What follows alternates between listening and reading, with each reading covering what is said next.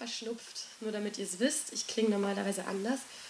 Und ähm, ich lese für euch ähm, den Anfang von einem neuen Theaterstück, an dem ich schreibe. Und das trägt bis jetzt den Arbeitstitel Restless Leg Syndrome geht vorbei. Ja. Okay. Ort. Ökumenische Kapelle Licht auf dem Weg Kassel-Lohfelden. Autohof Lohfeldener Rüssel am Autobahnkreuz Kassel-Mitte. Autobahnbistro Little Mexico, in dem es aus irgendeinem Grund aber nur Currywurst gibt. Chor der Menschen im Stau. Wenn ich hinter der Scheibe von einem Autobahnbistro eine Frau sitzen sehen würde und das Bistro hieße Little Mexico, aber es gäbe aus irgendeinem Grund nur Currywurst, und die Frau säß an einem der Tische, dessen Höhe ihre Beine kindlich baumeln ließe, und würde auf das Menü starren, als würde auch sie sich fragen, warum es in einem Bistro, das Little Mexico heißt, nur Currywurst gibt.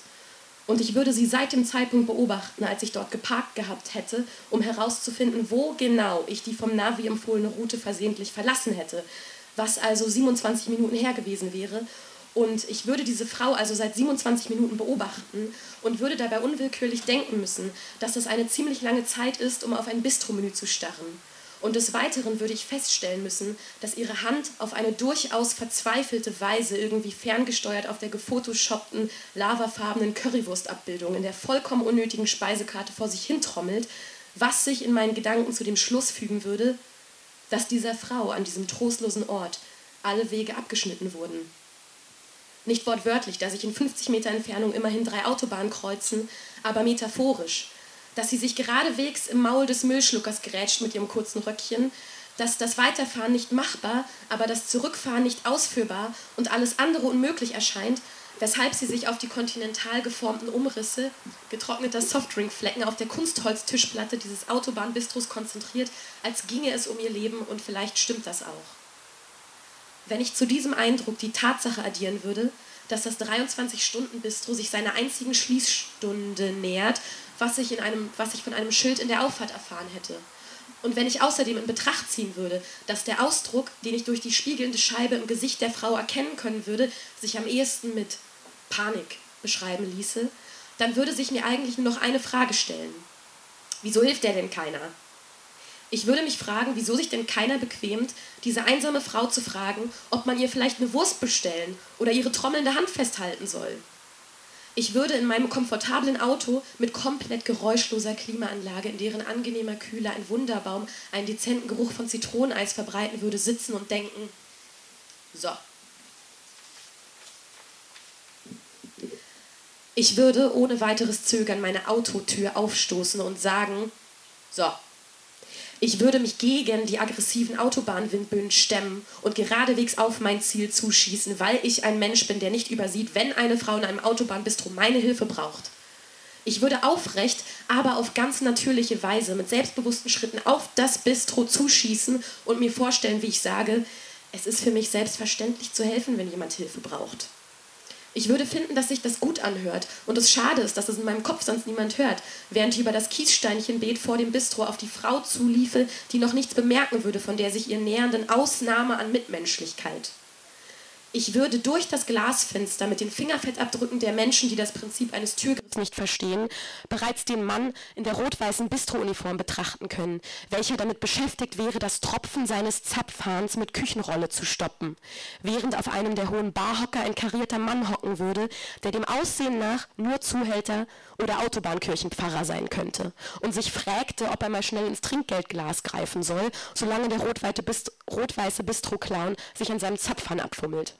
Und ich würde durch die fettige Scheibe einen extra intensiven Blickwasserstrahl in den karierten Nacken schießen, den dieser spüren, seine Grabbelhand langsam vom Trinkgeld zurückziehen und sein Biergeräusch voll trinken würde mit einem herausfordernden lauten Schlürfen, als wollte er sagen, hat irgendjemand hier Einwände dagegen, dass ein Zuhälter oder Autobahnkirchenpfarrer sein verdientes Pausenbier genießt?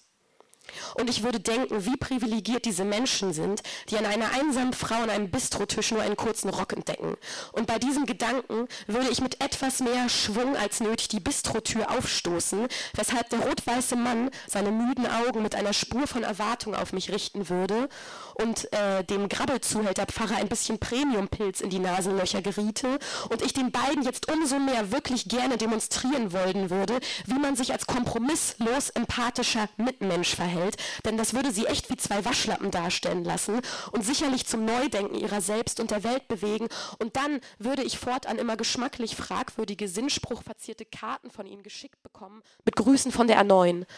Und während ich das denken und genau in der Mitte des 45-Grad-Winkels der geöffneten Bistrotür mit den Fingerfettabdrücken stehen würde, in der ersten Schwade aus Ketchupgeruch, würde mir noch ein anderer Gedanke kommen.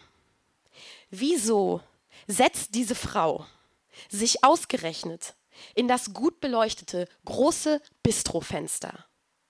Welcher wirklich verzweifelte Mensch stellt seine Verzweiflung gut beleuchtet der Öffentlichkeit aus?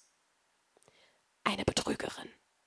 Eine Betrügerin, die die Wahrscheinlichkeit, dass innerhalb von 27 Minuten ein mitfühlender, kompromisslos hilfsbereiter Mensch auf dem Parkplatz ihre Hilflosigkeit oder auch gespielte Hilflosigkeit bemerken muss, genau berechnet hat und die zwingende logische Schlussfolgerung, dass diese Frau mein Mitgefühl ausquetschen will wie eine Ketchupflasche, würde meinen eben noch sehr aufrechten, aber auf natürliche Weise selbstbewussten Gang mitten im 45-Grad-Winkel der Tür verlangsamen.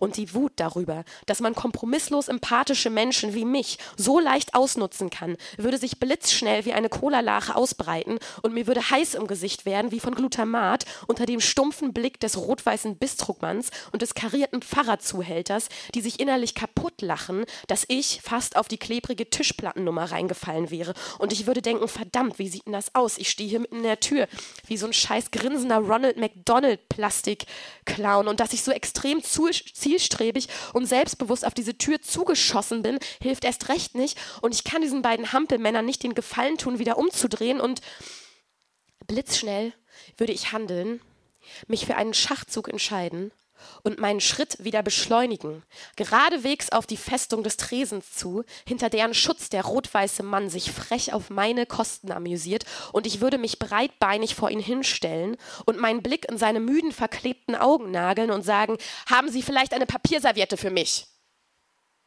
Und meine Stimme wäre lauter als beabsichtigt, äh, weshalb der Karierte sich sein Bierglas an einem ohnehin abrissfälligen Frontschneidezahn anstoßen würde und die Frau am Tisch in der Ecke mit den kindlich baumelnden Beinen, unkindlichen Schuhen aufsehen und mich registrieren würde und ähm, sie würde alles begreifen. Denn sie würde den Papierservietten-Trick durchschauen, weil sie ihn selber häufig anwendet, aber in hinterlistiger, trinkgeldgrabbelerischer Absicht. Und sie würde meine kompromisslose Hilfsbereitschaft dahinter sehen, mit welcher ich geradewegs auf sie zugesteuert hatte. Und vielleicht würde sie sich schämen oder ärgern, aber es wäre egal. Denn falls sie eine Betrügerin wäre, wäre sie eine Betrügerin. Und falls sie keine Betrügerin wäre, würde sie wissen, dass ich ihr sowieso nicht hätte helfen können und dass es einfach ausgesprochen unglaubwürdig wirken muss, sich in einem verzweifelten Moment ausgerechnet ins gut beleuchtete Fenster zu setzen und sie würde aus Scham oder aus Freundlichkeit das Trommeln ihrer Hand und die Panik in ihrem Gesicht abwürgen und so tun, als würde es sich bei ihrem Gesichtsausdruck doch nur um Ungeduld, weil ihre Currywurst so lange braucht, handeln.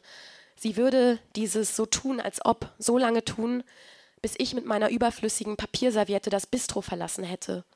Und diese paar Sekunden würden sie vielleicht innerlich zu einem kopflosen Bienenschwarm bei Waldbrand machen, aber sie würde durchhalten, was ich ihr hoch anrechnen würde, selbst wenn sie eine Betrügerin wäre, und während ich zu meinem Auto zurücklaufen würde und die Frau und den müden Bistromann und den morschen Schneidezahn des Zuhälterpfarrers bereits zu vergessen beginnen würde und an der Papierserviette der Wind reißen und ich sie davon in Richtung Autobahn flattern lassen und hoffen würde, dass der rot-weiße Bistro-Clown es genau gesehen hätte, würde drin der Zapfhahn tropfen und die Zeit weiter auf die einzige Schließstunde des 23-Stunden-Bistros zusteuern und während ich zwischen den schlafenden LKWs ausparken würde, mit denselben Handgriffen wie immer, würde die Frau auf ihrem Platz hinter der Scheibe bemerken, dass ihre Hand ganz von selbst wieder zu trommeln begonnen hat.